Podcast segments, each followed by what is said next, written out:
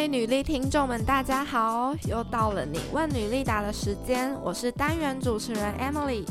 在第一次女力专访的内容，我们一起认识了每位女力代表后，希望在你问女力答的单元里，提供一个舞台，让听众们向女力代表们提问。大家在跟女力们有更多互动的同时，也能和我一起学到女力代表们在他们专业的领域里提供给我们的新知识。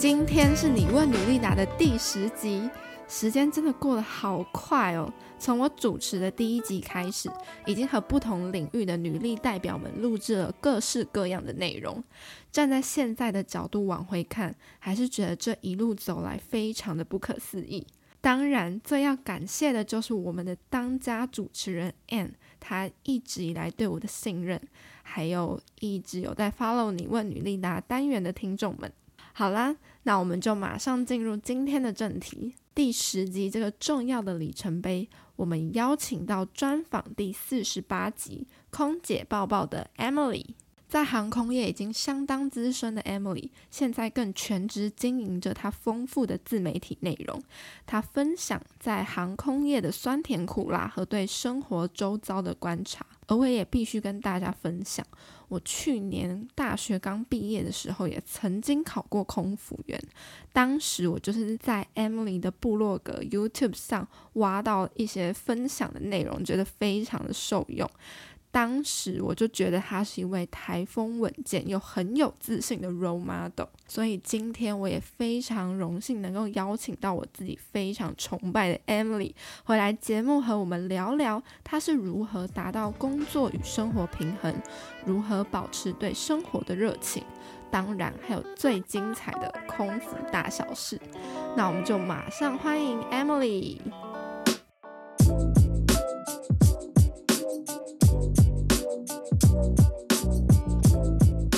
Hello，各位朋友，大家好，我是 Emily，很开心今天可以来上你问女力答的节目。那今天呢，我会跟 Emily 一起聊三个主题，第一个就是生活工作的平衡，然后第二个是如何在生活持续找到热情，以及第三个也是我们听众最喜欢听 Emily 解答有关于。航空业的大大小小的疑问，那今天在直播的过程中呢，如果你有任何想要问 Emily 的问题的话，都欢迎在下面直播的留言处留言给她，我们也会在节目的最后解答。那今天一开始一样是由我主持人的提问，然后接下来呢，节目的下半场就会是之前我们在 IG 上先搜集过的听众提问。好。那我们就话不多说，马上开始喽。Emily 准备好了吗？好哦，好。Emily 超冷静的。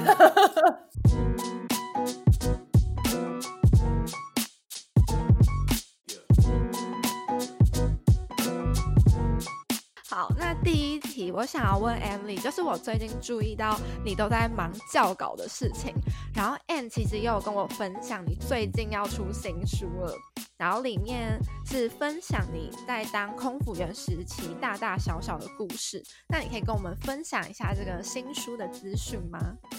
好，那我首先我想要跟所有的朋友讲，就是最近这一整路也不是这几个月吧，我觉得从去年就开始，然后一直陆续在忙新书的事情，然后终于现在已经。刚好在今天热腾腾的封面打样就出来了。那先跟大家说一下书名，书名叫做《比泪水更美的是重新开始的勇气和自信》。然后这本书其实是主要是记录我所有十年飞行生活的一些大小事，然后包括大家可能从很早以前认识我的，我是先是在阿联酋航空 Emirates 嘛，就是我先待飞了一年，然后我再到国泰航空公司九年的时间，所以。其实是 total 就是十年的航空经验，可是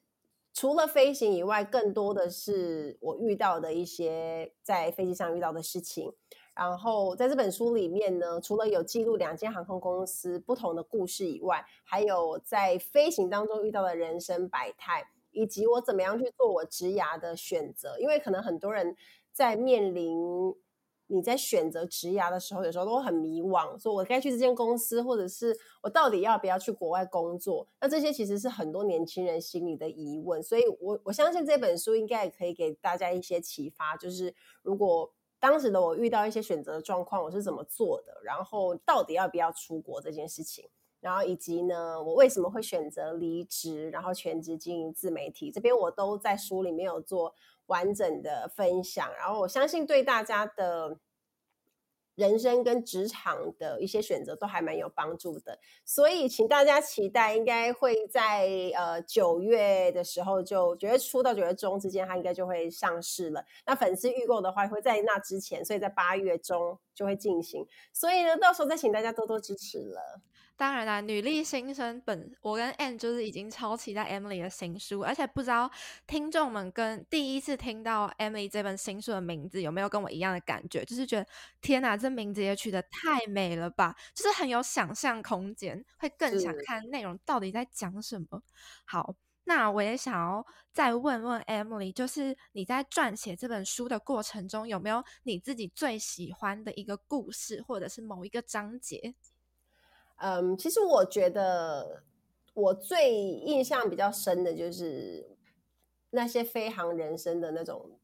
遇到的一些事情，因为像在飞机上啊，可能大家每一次去都是去旅行嘛，可能会带着开心的心情，可是大家不知道是我们在工作中有时候会遇到一些紧急的状况。或者是可能它跟生死相关，或者是说有一些跟亲情有关，然后也是有一些跟爱情有关，然后有一些可能就是一些温馨的感动的小故事。那这些是我们在飞机上在服务的时候都会遇到的。那我特别把这些故事都弄成一个章节，我觉得应该可以带给大家很多不一样的启发跟想法。嗯，可能我觉得其实，在飞机上的事情跟人生有时候蛮像的。可能一样会有喜怒哀乐，然后也会有一些突发状况。可是经过那些事情，应该会有，就是对我自己工作来讲，我会有一些启发跟想法。那我觉得跟对大家来说，应该也会有。所以我自己还蛮喜欢那个章节的，而且我写的有时候就自己也被自己感动，就是 就是啊，天哪，这也太感动了吧！所以我觉得。嗯，这本书是很多用心的故事，就是很值得大家购入。嗯，所以在那个章节里面，嗯、就是特别写了有关于比较在飞机上看到有关于情感面的故事。对，跟客人的情感有关，跟组组员的情感也有关，然后还有跟一些服务技巧上的应对也有关系，就是我们怎么样去跟客人做沟通，因为毕竟。毕竟这个工作对我来说，其实是有很多的学习的，尤其是在表达方面。嗯、那我跟我们怎么跟客人做应对，这里面也有很多的美感跟技巧，也会在书里面提到。嗯嗯，听下来就是好像你在写这本书的时候，又把你十年空服的经历又在你脑海里走过一次，这样。对对，没错，而且是一个完整的整理，所以。很多东西是你经过了你就忘记了，嗯，所以我觉得我自己有一个比较好的习惯是，可能不论发生什么事情，或者是当下我在上班的时候遇到一些比较深刻，我觉得有一些启发的事情，我会当下就会做一个小小的记录。我可能 memo 在那种便利贴啊，或者是我就随手打在手机里，就自己还有一点点印象的时候，我就会把它弄进去，然后。等到自己可能真的休息了，然后下班，我有时间，我就开始把那些内容弄成文章，这样。所以有很多文章都是很珍贵的。可能如果我当时没有把它做记录，这些就不会存在了。对，可能就过去就忘记了。但记下来之后，现在看反而更珍贵，还可以成为写书的材料。真的，真的，而且你会回想到当时的情形，就是那个景象，嗯、还有你在可能你你那时候的感觉，我觉得很重要，因为人的感觉跟情感有的时候可能跟当下的状态是有关系的，而且它是有连接的。嗯、所以如果你当时可以留下那个瞬间的话，我觉得在很多的时候，你在回首那个时间，你可能都会有不一样的启发跟想法。所以我觉得真的是。也也是算一个很完整的记录啦，对。嗯，那我也好奇，就是 Emily，你现在回头看你这十年来经历空服员的训练以及所有的经验，你觉得你学到最重要的软实力是什么？呃，软实力的话，在服务业，特别是航空业，我觉得最多的是表达能力跟沟通的技巧。哎，呃，因为我们常常要跟客人沟通，然后其实跟客人还是其中一部分而已，跟自己的同事也要，因为我们每一次飞行是跟不同的人嘛。就是你可能都是新第一次认识他，然后第一次跟他工作，所以在工作前我们都要进行沟通，然后可能你也不知道对方的个性是什么，然后你也不知道你就是要怎么样去跟他合作，所以沟通我们常需要做。然后跟客人的话呢，就是比较多的是服务上的应对进退，然后怎么样去跟，就是比如说他可能是一个客诉，然后把一些客诉。化小，甚至是大事化小的感觉。这个东西是我觉得在这十年在飞机上我，我我算有蛮多学习的。而且这种东西是，它是感觉是终身都可以运用的，像沟通技巧啊、表达能力这些都很需要，还有解决问题能力也是。尤其是我我个人认为，在 Emirates 工作的那段时间，因为其实我的工作环境多数是外国人。那外国人跟我们亚洲的那种工作氛围跟环境是稍微比较不一样，所以在那个时候我就觉得说，其实呃，怎么样去做沟通是非常重要的，因为我们的个性，亚洲人的个性跟外国人其实很不一样的，尤其是面对工作的时候，所以呃。在那个时候，我就学到蛮多沟通的技巧啊，该怎么样勇敢说不要啊，或者是说你该怎么样去真实表达你自己的想法。我觉得这对很多亚洲人来讲是比较难的。我因为我们可能从小受的教育是哦，你要乖乖的啊，老师说什么就是都乖乖的听啊，说好好我懂了。可是只要老师问说有没有问题，没有人敢举。可是事实上有一大堆问题。对，我完全同意。所以。我在那边工作的时候，我就想说，就是不行，不能再当这种，就是好像就是心里有一点点疑问，不是很确定的时候，其实就要懂得去发问。不管你在工作上，或者是你是跟人相处上，我觉得这还蛮重要的。那你刚才说就是表达能力跟处理事情的能力，但那你觉得现在你转做自媒体之后，这些能力如何带给你现在帮助？帮助超大的啊！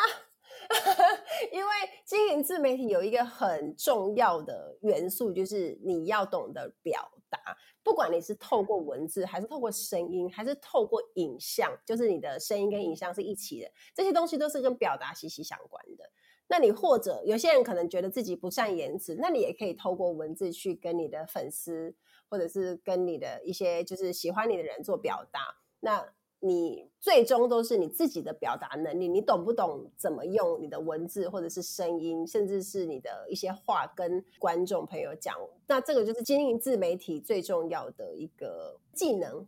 同意，同意。我觉得，我觉得不管是什么样的工作。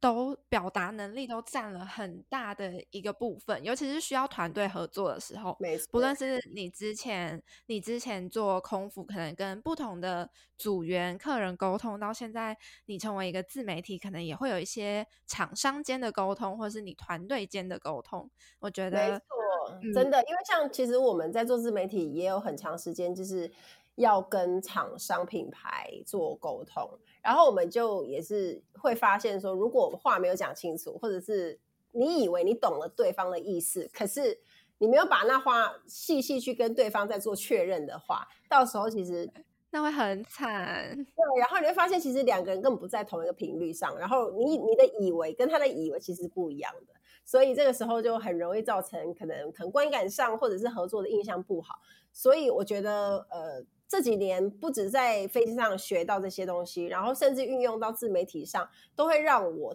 在表达这件事情上特别的注意，就是我会尽量不要去犯这个错。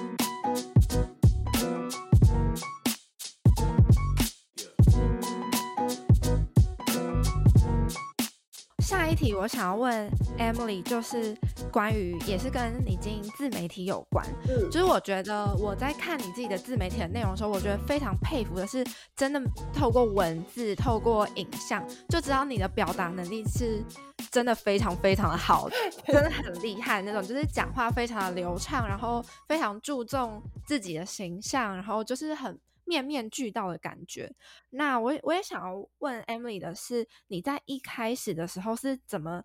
定位自己的自媒体形象？就是你要、嗯、你是怎么决定你要走什么主题，或是呃分享什么题目？我一开始怎么样去定位，跟我的粉丝团的名字其实是很有关系的，因为我的粉丝团叫空姐抱抱嘛。那“抱抱”这两个字，其实一开始我赋予它的一个意义是跟报道一样，它就是像一个杂志社，或者是它是像一个报纸，它在跟大家说一些资讯。嗯，所以我那时候才取了这个“抱抱”名字，而且大家不要想说，哎，“抱抱”这两个字听起来很容易，我想超久的。有也有很多的含义啊，那个那个报又是报纸，然后又是抱你摘的那种感觉，哎，它是很亲切。You got it？对，我那时候是是有这样想，然后呃，又又在想说怎么样让自己的定位很清楚，所以我我希望大家可以在我的平台里面得到一些资讯，因为我最早是发一些航空的招考资讯嘛，就是最新的航空招考资讯，然后。这个东西是大家最先认识我的，然后那个时候我刚开的时候也算是航空业大兴盛的时期，所以招考非常的多。然后后来我自己再加了呃工作的职场甘苦，这也是其中的第二个部分我会放的。那第三个部分呢，就是一些我生活的，比如说有关呃我怎么吃喝玩乐那些事情，是我个人的，就让大家更了解我的。那第四个部分就是我我在谈是有关语言学习或者是自我成长方面的议题，那这个也是你们现在可以在 Podcast 或者是在粉丝团很常看到的。那主要这几个部分都是我自己一开始设定我的粉丝团要放的东西。我从那个时候开始到现在的每一天都是每天更新嘛。然后就是绕着这几个主题去放，所以大家如果是长期追求追踪我的粉丝，你们就一定会发现到我的东西其实它是有一些逻辑的，就是应该说就是哎，有时候会出现这个，有时候会出现这个，那可是它都是经过我去分类的，所以我是很清楚知道我到底是要放哪些文章跟跟东西，所以不会混乱，而且也会让自己每天都有素材可以放。懂，我觉得 Emily 内容就是很有逻辑，然后我也有发现你每天更新这件事情，因为我之前好像就有看过你分享一篇文章，说你之前在航空业的时候，就是会在休息的时候一次产出很多篇文章，就是为了想要日更这件事情。我觉得哇，你真的很自律，然后又很有规划，就是都照着你的那个脚步走的感觉。因为其实如果有时候我们的工作时间比较不一定，所以如果有时候有灵感，我就会让自己赶快。疯狂的进入产出的模式，然后如果一旦写文章进入心流，就会莫名其妙就哇写了好几个小时，然后写了这么多篇，太好了，那你就可以留着那个存档，然后慢慢发，这样完全可以理解。那我又想要再问 Emily 更深入是，那你是怎么发想每一集，不论是 YouTube 影片或是 Podcast 节目的灵感？因为你的话题从就是很生活化，约会 AA 制到一些分享的。比如说气质爆棚法，其实你分享的内容其实真的很广，我就是想知道你是这些 idea 是从哪里来的。之前也在讨论说，就是 podcast 的节目内容其实是我觉得很烧脑的一个一个主题，因为我一个人是单口嘛，单口主持人就是 每一次都要讲三十分钟，然后都出没有访问来宾的话，自己就要负责那三十分钟的内容。那我是怎么做的？其实。特别要先感谢粉丝，因为有时候粉丝他们会提出一个问题，然后他就写讯息给我，然后当我发现这个问题是，哎，好像是可以细聊的，就是有一些想法是可以把它列出来给大家做参考的，那我就觉得他就会列入我的节目当中的考量。然后有一大部分的的元素是有关于进修跟学习，因为我希望 Podcast 我的我的听众多数。应该都是想从我这边三十分钟，可能可以听到一个概念，或者是他可能可以学到一个方法，所以我尽量把很大的部分放在进修跟学习，有关于可能我看什么书，然后这本书里面有什么样的重点，我帮大家做整理。然后第二个呢，就是现在有什么样的议题是可以大家可以聊，就是值得大家讨论的，这个我也会放。然后还有就是我怎么样去透过我修呃进修啊，或者是我的。去上课那一些我的自我成长的方式，然后那些东西就是我把它一样把它做整理，然后用方法跟大家做分享这样子。所以如果你从我们我已经做了一年了嘛，从去年的七月十八号开始到今年，就是 Podcast 节目已经整整一年。我有很多的主题，嗯、大家可以发现，它其实是蛮多元的。就是就像你刚刚提到的，它可能还有关啊、呃、有关感情的，可是它也会有一些生活的，甚至是一些比如说呃跟时事相关的。那这些都是我一开始在设定节目的走向的时候，其实我就想好了，就是我会。主要都是放这些，那呃会很辛苦，所以我每一个礼拜其实都要花一些时间做资料整理，因为产出其实不是很难的，但是最难的是你前面要先看一些资料跟东西，你才有办法去汇整出你自己的 idea。然后，因为其实我举个例子来讲好了，假设我我看一本书，我看一本书。当然不可能原就是原汁原味照着作者他可能怎么样写我就怎么样讲，可是我会有我的理解，所以我的理解跟我自己吸收后的知识，我会把它整理成，比如说三点到五点，让大家可以容易阅读跟理解。然后他可能自己在判断自己要不要再去看那本书啊，或者是他会觉得说，哎，你你讲的很清楚，然后这个议题引起你的兴趣，这样子，所以这是我自己整理节目的方式啊。对，就是等于是一个导读的感觉，带透过你的介绍带大家去看这本书，或者是知道一个概念。而且其实我觉得比较不一样，是因为我会放入个人经验，就是我除了去讲，比如书的内容，然后但是我会再加一些我自己的想法，跟我自己碰到的状况怎么处理，或者是我听过的一些例子，然后直接给大家做一个套用。因为有的时候讲文绉绉的东西，大部分人其实是没有办法很快的。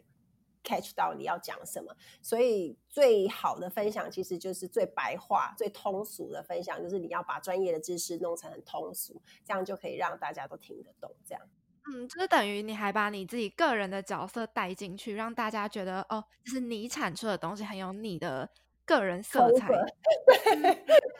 对，对，因为你同一个主题让别人讲，比如说我来讲跟你来讲，一定是不一样的观点。对，所以为什么有一些观点它是可以一直在出现的？比如说 AA 制这个东西就可以一直讨论，一直讨论，然后永远没有 ending，因为每一个人都有很多的例子可以讲，所以这种主题就超级有趣啊！因为你我我记得我那时候放在脸书上，然后你知道就是好几百则留言，每一个人都有不同的想法，然后就。超级精彩，所以我就觉得像这种很值得讨论的，就也很适合当成主题来做。嗯，我觉得有在做内容经营的，就是可以真的 Emily 的这一段分享真的超级受用，因为我觉得 Emily 真的是超会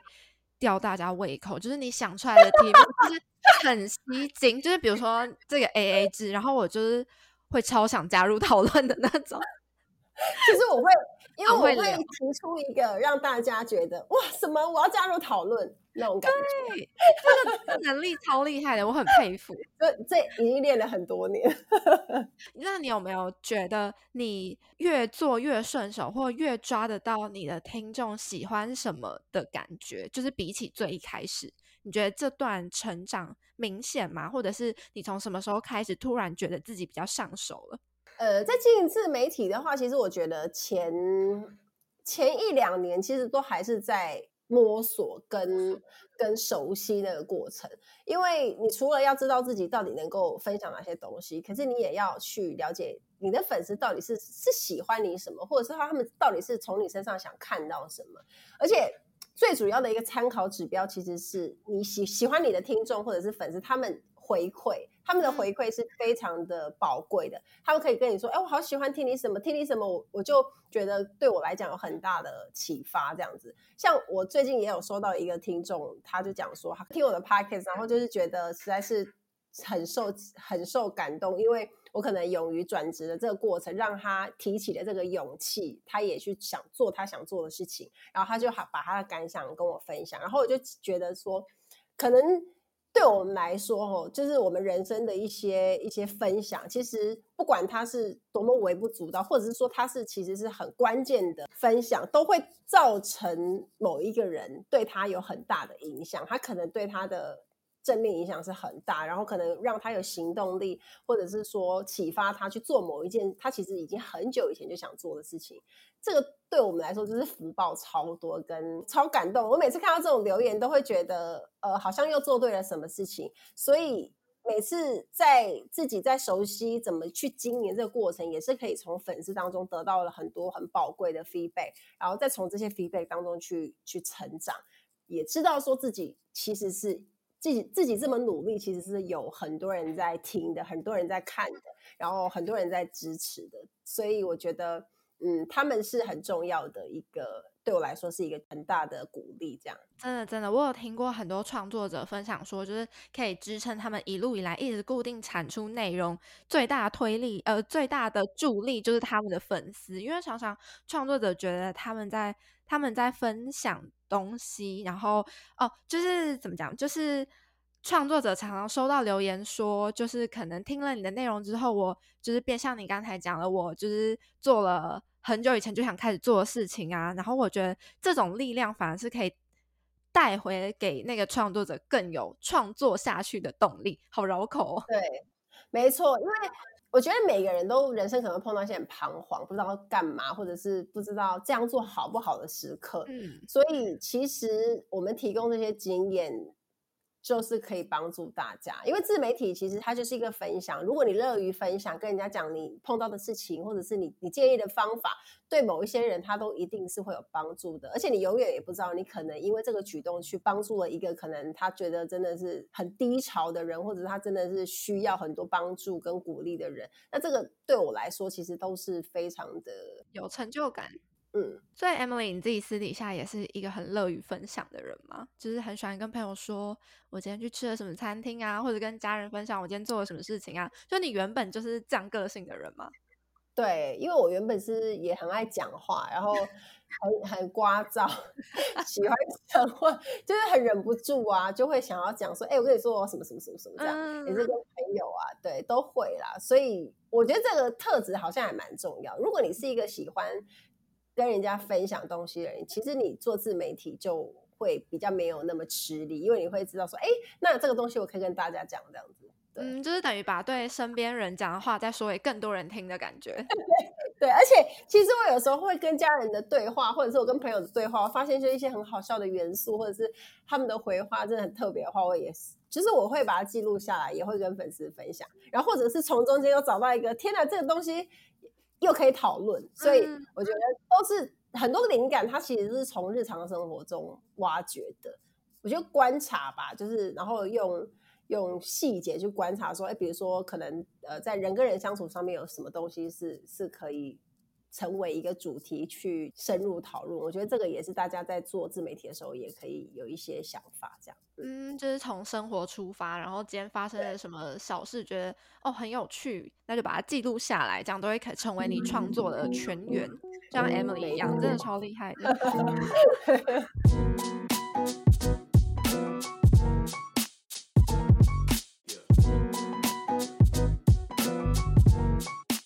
接下来呢，我想要问 Emily，就是你开始自媒体的身份之后，你会不会很难区分工作跟生活之间的界限？一开始会耶，尤其是前三四年，我几乎是混在一起。嗯，因为那个时候非常的忙碌，我我那时候一边在飞，等于我每一个月都至少半个月要飞，然后我。不管飞不飞，我就是要更新，就是我每日更，坚持日更。然后我有很多的文章，然后还包包括我要去拍合作商品的一些合作厂、嗯、商的品牌的合作，然后我也要出席活动，超忙哎、欸。对，然后我又要上课，因为我那时候也是有在帮上面试课，然后还要我自己的自我成长的进修课。所以我那个时候是整个分身乏术，然后我觉得我几乎没有怎么休息耶，就是不管周末、过年或者是一些大节日，我完全就是觉得自己好像都在工作，而且尤其我记得非常深刻是我在前几年，就是前几年的经营，然后很多人就是成长很快嘛，所以我也非常有成就感，我就冲的很快，我每一天晚上的晚餐几乎都是十点过后才吃，哇。因为我就是，因为我都是九点多到十点我会发文嘛，那我那发完才吃得下，是不是？对，我就要发文完之后，然后 check 说哦，部落格没问题了，然后什么什么没问题，有没有什么错字呢？什么什么的，然后完了之后我才会去吃饭，所以那个时间我觉得现在回想起来真的是超级累，然后睡觉也是很晚睡，因为可能又有一些东西要整理，所以那个时候我的生活跟工作完全是混到我觉得天哪，好像都没有休息。直到后来，可能呃，我觉得是大概第五年之后，我觉得我就可以做比较清楚的区分，就是我我会限制自己的工作时间，就是本来。就跟上班上班族一样，可能他们是从八点八点九点到五点六点这样。那我给自己的 range 很好一点，我可能就到，比如说到八点九点，就是晚一点，这样子至少就是我可以知道说，我今天也是像上班族一样上班，然后我还是有晚上几个小时的时间是可以 free 的，就是做我自己想做的时候，可以追剧，我可以看电视什么的。对，然后假日的时候，我就逼自己尽量不去碰工作的事情，嗯、就做一个做一个比较清楚的区分，这样你才会觉得说，哎，我真的有充电有休息，然后该做事的也有做事，这样子。不然的话，你你会一直觉得好像就是有做不完的事情这样子。所以我觉得工作效率在区分这两块其实是非常重要的。就是虽然我们是自媒体，就是有点像是自己当自己的老板。但是你要有那个自律跟规律，就是你要知道说哦，比如今天我一定要完成的事情有什么，那我就要做一个做一个就是区分，就哎早上我一定要做这些事情，下午一定要做这些事情，因为我有工作表，所以我可以对照着什么事情做好，我就一个 tick，所以就知道说我还有什么事情没做，对，所以就可以非常清楚的知道说我今天是不是有效的运用一个时间，还是今天是整个就是很没生产力，也是算。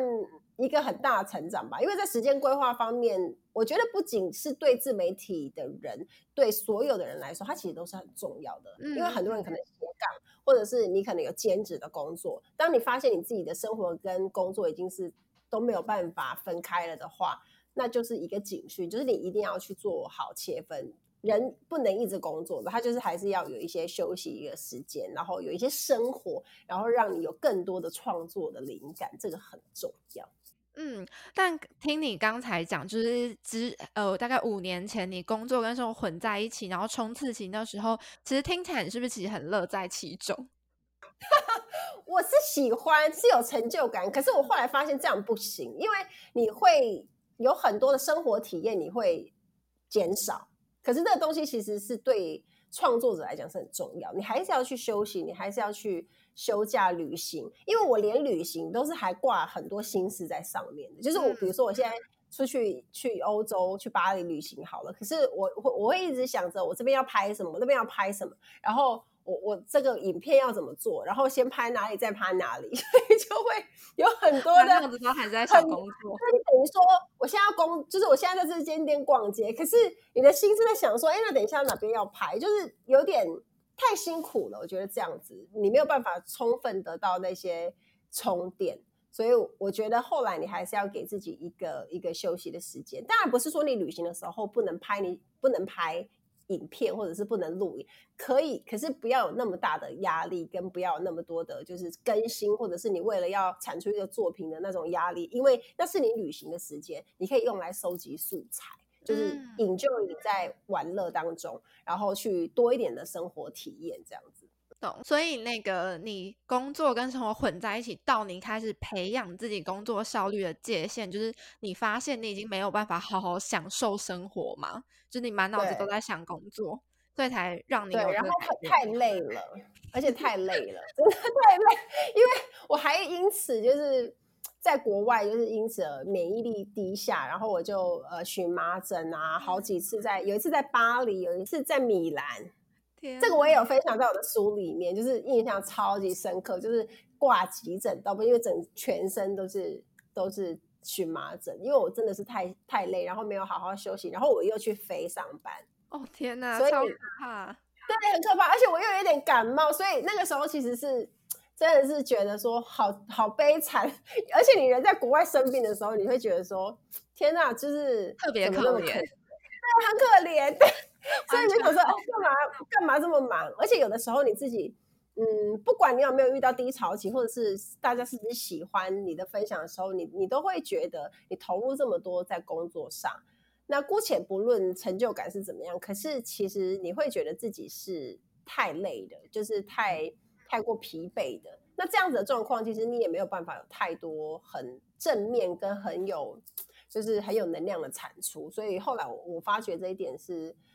还是要切割啦，我觉得还是比较好一点这样。对，我会问这一题是因为呢，因为现在疫情之下，很多人就开始 work from home，像我最近这两个多月也是 work from home。但是我觉得，就是在家工作，可能大家说哦，可以省下通勤的时间呐、或者是呃更多的时间可以自己利用。但我觉得，在我身上发现的是，我的工作时间就会不自觉的拉长，就是可能。我已经下班了，但是我突然晚上突然想到一件事情，然后因为我工作电脑就在我手边，我觉得马上回去继续工作，然后就变得我可能一天的工时变成十二个小时、十三个小时，我就觉得超可怕的。所以我也想，所以我才会想要知道说，就是 Emily 也是坚一个坚持日更的人，然后工作量又很大，就是可能又要拍影片、写部落格，然后还上节目、写书，所以我就会想知道说 Emily 是怎么利用自己的时间。那我也想要。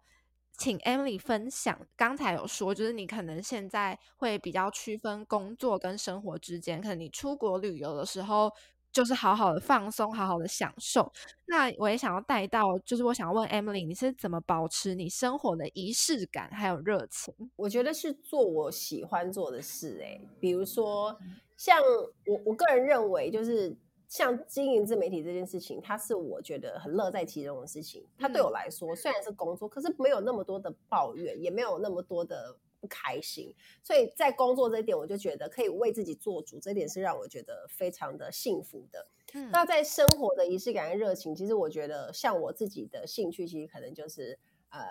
看剧啊，我就喜欢追韩剧，然后就会疯狂追。大家不要想说我很忙。就是不会追剧，我跟你讲，我剧追的才多。我我去年做了一集的 podcast，是在讲说十大韩剧什么的，所以我真的是都看。所以我会去抓那个时间，说，哎，该追剧的时间，我还是会像一般人一样疯狂追很多我喜欢的剧。然后，比如说像我，我自己也很喜欢唱歌，然后我我最近也在，我最近才刚开始上那个歌唱的课，我觉得很也很有趣。然后。然后像这些课程都是我自己主动去找找找老师学的，然后还有我前一阵子也在上戏剧课，这些都是我不是跟我正职相关，可是它是衍生出来的额外的一些兴趣。然后那那些好玩的东西，好像看似它是上课，可是它其实是可以帮我分走很多的压力，然后它可以带给我一些新的一些一些那种动力，然后你会觉得更有面对工作的时候更有热情。所以我会利用一些不一样的兴趣，然后多元的尝试，让自己的生活变得很充实，然后也会相对其实来说也会比以前更放松。听起来 Emily 是一个非常勇于尝试，然后就是停不下来，想要一直学新东西的人，是吗？哎、欸，我觉得我是，因为如果啊，我这我就很奇怪，有有一有时候如果太久没有去翻书的时候，我就会觉得说，嗯、天哪，我是不是？已经面目可憎了，完全懂，就会觉得是自己长越长越丑。对，然后立刻去翻书。然后，如果我太久没有去学一个东西，或者说不可能上一门课，它不一定真的是要学一个技能。我所说的学习，可能是哦，看一个呃，比如说你可能看一个表演也好，或者是说你你上一门线上课也好，如果或者是说你是听一个呃，去看一个剧团表演，那个都好。那些都是属于很重要的一个学习，所以如果我太久没有做这种东西，我就会突然觉得很不安。如果就是太久没有碰到了，我就会这样啊。懂，可以理解。这就是你一直保持进步跟保持生活热情的方式，就是让自己不断的学习新事物。停下来会令令人觉得害怕。我觉得那个也不是压力，是我觉得个性使然呐，有很大的原因是因为我自己的个性，可以理解，对自己很龟毛，对对，跟 A 一样 他也很爱这样说，立刻 Q 他，对啊。那结束了上半场我的提问之后，紧接着呢就要请 Emily 来回答我们听众们的提问。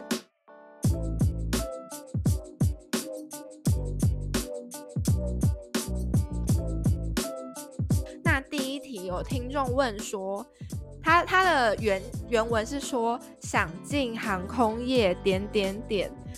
我想了一下，我觉得他或许是想要问说，如果他想要进航空业，但现在时机点不对的话怎么办？可能因为疫情没有招考啦之类的。我相信这也是很多人的问题，因为今年，比如说今年真的是从去年开始到今年的应届毕业生啊，还有一些想转职的人都应该头很痛吧，因为刚好遇到这个 timing，非常的萧条，然后旅游业也是。那可以怎么做呢？其实我觉得大家，你不能改变的事情，跟你不能控制的事情，其实就不要担心了，因为这个大环境不是我们可以控制。可是你可以做的事情是控制你自己，比如说，你可以从你，因为你的目标是想要进航空业，所以你可以从现在就开始准备，因为你不知道下次机会什么时候会来嘛，所以你自己做好自己的准备是很重要的。你可以去考你的多一层级，然后英文不好你就加强英文绘画。然后再来就是你去找寻资讯，就是你比如说你喜想要进哪一间航空公司啊，你要考地勤还是空服，你都有很多的资讯可以找。如果你不知道哪里找，就是我的部落格里面有很多资源所在。对，这里就是有很多的资讯。我我觉得像你想要进，每次都是增多周少的工作，你就一定要做足准备。有的时候考试就是本来就是这样子，你没有办法说哎。碰运气，我去一下子，哎，这样随便考就考上。当然会有这种人，可是多数的人其实他还是有一些心思去准备的，连我自己都是。所以建议大家可以保持正面思考，然后把自己准备好，看自己哪一个部分的能力是缺少的，然后去补强它。这个是我觉得大家现在可以控制的，也是你可以做的事情。那不要去担心大环境。那如果大家听到，这一些话可能会想说，可是比如说，要是两三年后，就是我就变老啦，怎么办？我年纪大，是不是就不能不能加入航空业？那我在这边还是要跟大家讲说，其实如果你是三十几岁要考航空业，其实都还是很 OK 的。嗯，所以不要想说，我现在二十五、二十六，是不是年纪很大了？是不是不行了？这样，我每次看到这种讯息，我都快昏倒。我想说啊，你二十五、二十六哎，然后说的很像四十五、四十六。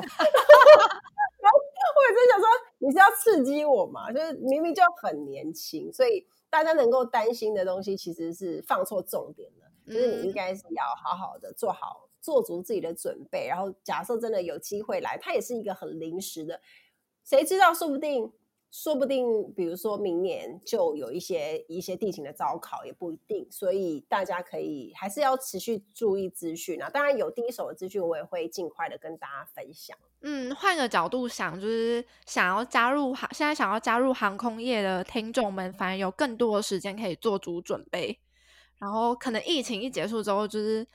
航空招考就蹦蹦蹦蹦，全部都跑出来，然后那时候的机会又会突然变很多。很多也说不定，然后如果你没有准备的时候，你就会开始讲说怎么办？我都还没准备，他不是给你很多时间准备吗？不管有没有时间，都会都还是会被抱怨。对，对，没错。好，那希望这位听众听完 Emily 讲完之后，可以调整自己的心态，或者是找到。现在生活的重心，然后可能不要太把太把现在没办法考试、没办法招考进入航空业这件事情放得太重，反而可以去是寻找其他可能吗？或者是做足未来的准备？呃，因为你可能也会有其他想做的事情，那你也可以从从现在开始去累积服务业方面的能力啊，嗯、也可以，你也可以做餐饮业，可以做饭店业。如果你的兴趣是跟人沟通啊，跟人。相处啊，就是你喜欢服务这个过程的话，你可以先去尝试看看。因为有些人去 尝试之后，说明是哎，其实我没有那么喜欢，发现哦，结果不想加入空服了。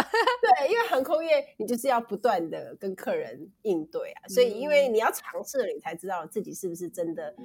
以为自己有就是那么喜欢这样子。同意，同意。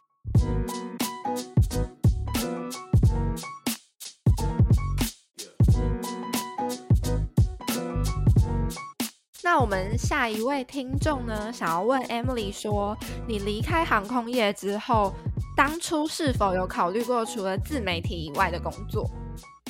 哎、欸，我老实说，我那时候要离职，我真的没有想要找其他的工作、欸。我因为我就是为了要为自己工作，所以我我就没有去考虑说我要加入别家公司。因为做自媒体工作，以前在航空业，所以会有一些些限制跟很多事情是不能做的，嗯、所以离职之后就比较大的自由，去可以控制自己想分享什么啊，然后你想要讲什么东西，我我非常喜欢这种自由的工作形态，所以如果再去找一间公司的话，好像又是一个另外一个责任呐、啊。当然不是说不是说不能做自媒体，而是我就没有办法全心全意投入在我。想做的事情上，嗯，那我现在的模式走了大概半年多，超过从离职到现在，我觉得也还不错，就是也是在摸索中慢慢找到自己的方法，这样子，因为才算是全职自己当自己的老板嘛，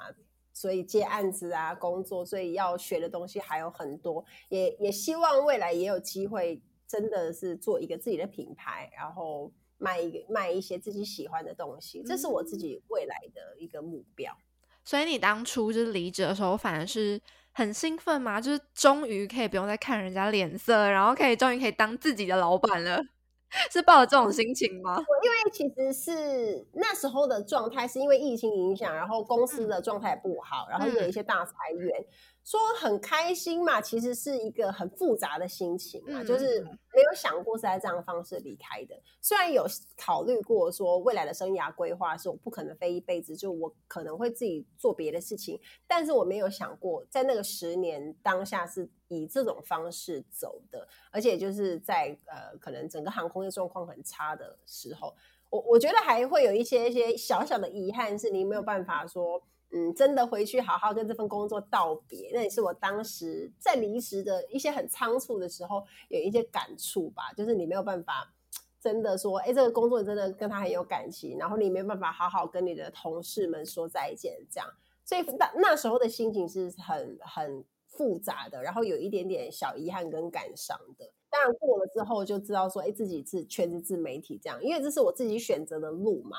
所以也当然是我自己确定我自己喜欢才会这样做选择。嗯嗯，可以理解 Emily 当时的心情一定很复杂。那我想要再问 Emily，你当初就是因为航空业的呃状况不太好，所以你因而离开而加入自媒体。那当时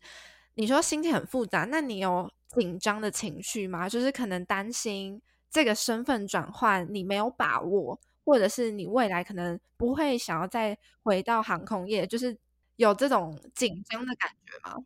矛盾是不是？你的意思就是会有那种到底离开之后会不会后悔啊？对对对，就是我现在真的要离开吗？这样就是现在的吗的这种感觉，我还是有诶、欸，有一些挣扎，大概大概嗯一两天吧。是我 那个。应该是说我，我我挣扎了一两天。那其实不是说未来会不会后悔，而是说所谓的挣扎跟担心的情绪是在于我到底能不能做好全职自媒体这件事。嗯嗯，因为即便是我已经一边兼职空服员，一边做了大概已经七六七年的时间，可是说真的，全职自媒体是没有老板会发你薪水的，就是你自己要想办法。所以那个的心情是很不一样，就是你自己要。全权负责你自己的生活跟工作，所以，嗯，我考虑的是考虑的点是因为疫情影响，其实说实在影响各行各业，不只是航空业，对自媒体也是一样的。我相信，相信大家应该都有在做自媒体，一定会有这些感触，就是你 case 会变少，然后你案子会会变少，那你的收入就会相对变少。我那时候考虑的是这些东西，我能不能去撑过这个压力，然后能不能说真的有把握做好？那我那时候一两天都在想这个问题。可是至于离开要不要回去这件事，我倒是没想过，因为我也觉得我已经飞够了，大概体验也做到很足了，对，所以我就没有想过要回回去当空服员这件事情。嗯，对，因为它是人生的体验嘛。而且十年的时间其实是很长的，所以我觉得也也够了，然后也带给我很多不一样的生活，所以对我来说比较挣扎的点，反而会是在全职做自媒体这件事。嗯，虽然你说挣扎，但最后你还是就是决定冲了。对，没错，因为我我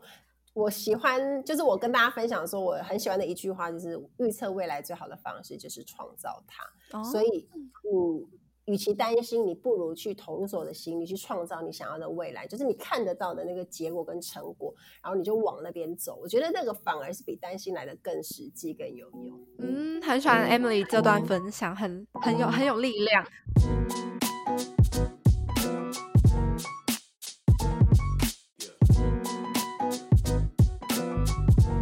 下一题呢，我们的听众想要问 Emily 说，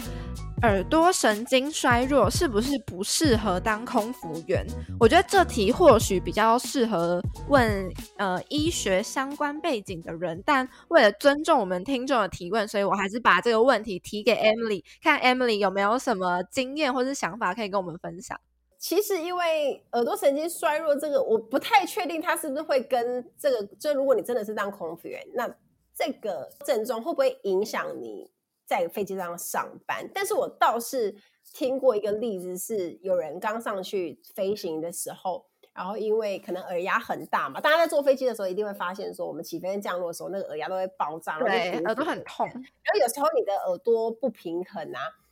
那时候就有有认识的朋友，他是那时候刚上线，然后好几次都这样，然后头晕，然后不太能工作，然后因此而被飞机上的学姐 还。被被骂，就想说你到底干嘛？你到底上来干嘛的？你不是上来工作，你怎么在上面就是很不舒服这样子？可是其实因为可能刚飞，然后也不太清楚说哦，原来在飞机上工作是这样的心态这样子，所以呃，我会我会建议啦，如果你有这方面的问题，你可能可能可以去询问一下医生，或者是说问说这个工作会不会对你不适合这样。但是因为我那朋友后来他是觉得说呃几几趟之后就。顺利了，就是已经就会习惯那种感觉，哦，所以你可以当成参考这样子。好的，谢谢 Emily 的解答，希望有帮助到这位听众。那我们我们已经回答了今天所有问题，那我们还有一点点时间，那我想要邀请 Emily 最后跟听众们分享你人生的下一步有什么目标或是计划吗？呃，因为我在之前在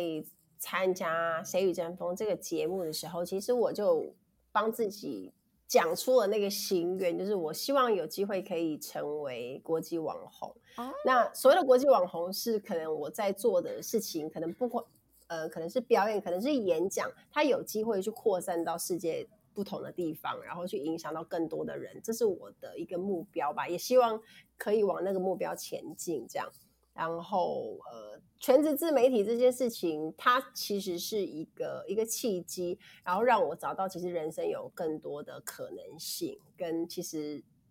不设限这件事情是很重要的。嗯嗯嗯。所以，在这边我也想要跟所有的朋友分享说，就是不设限，你才能耀眼无限。不要以为自己好像做不到，或者是说那些事情是你很想做，但是你又不敢做。我会建议，就是你去尝试去做，就跟我们这次那些奥运的那些国手一样，你可以看到他在场上是很困难，可是他是很努力、很很有拼劲的去完成每一场比赛。那不管对手是谁，他可能是你可能赢的几率也有可能很低呀，或者是就是啊根本就是实力悬殊。可是你不会因为这样你就不去努力打完那场比赛。我觉得那种心情其实是很像的，所以。每一个人人生他都是很独一无二的，那你可能要确定自己想要什么，然后知道自己想要做什么，然后去努力投入去做。不管你遇到什么样的挫折跟困难，你只要相信那是你可以全心全意投入的，你觉得你可以获得很多，也是你的人生的志向。那我觉得你就是应该去试试看。这样，嗯，哇，Emily 这段又是能量满满，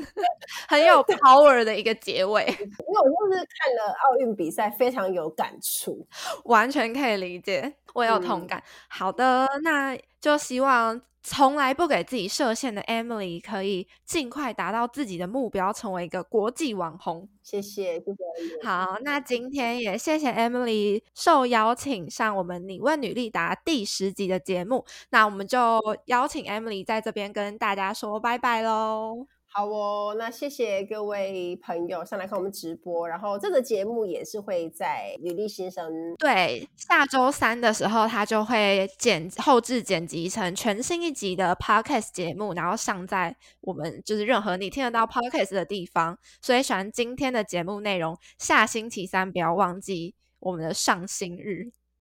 好哦，那谢谢大家，也祝福大家每个人都可以找到自己喜欢做的事情，然后对生活跟工作充满热情。好，那我们今天的直播就先到这里喽，大家拜拜，谢谢，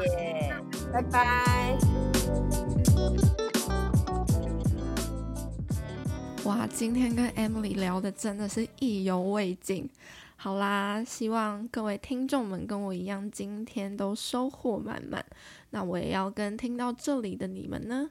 提前公布下一集《你问女力答》，我们将邀请到米秀林轩回到我们的节目，带我们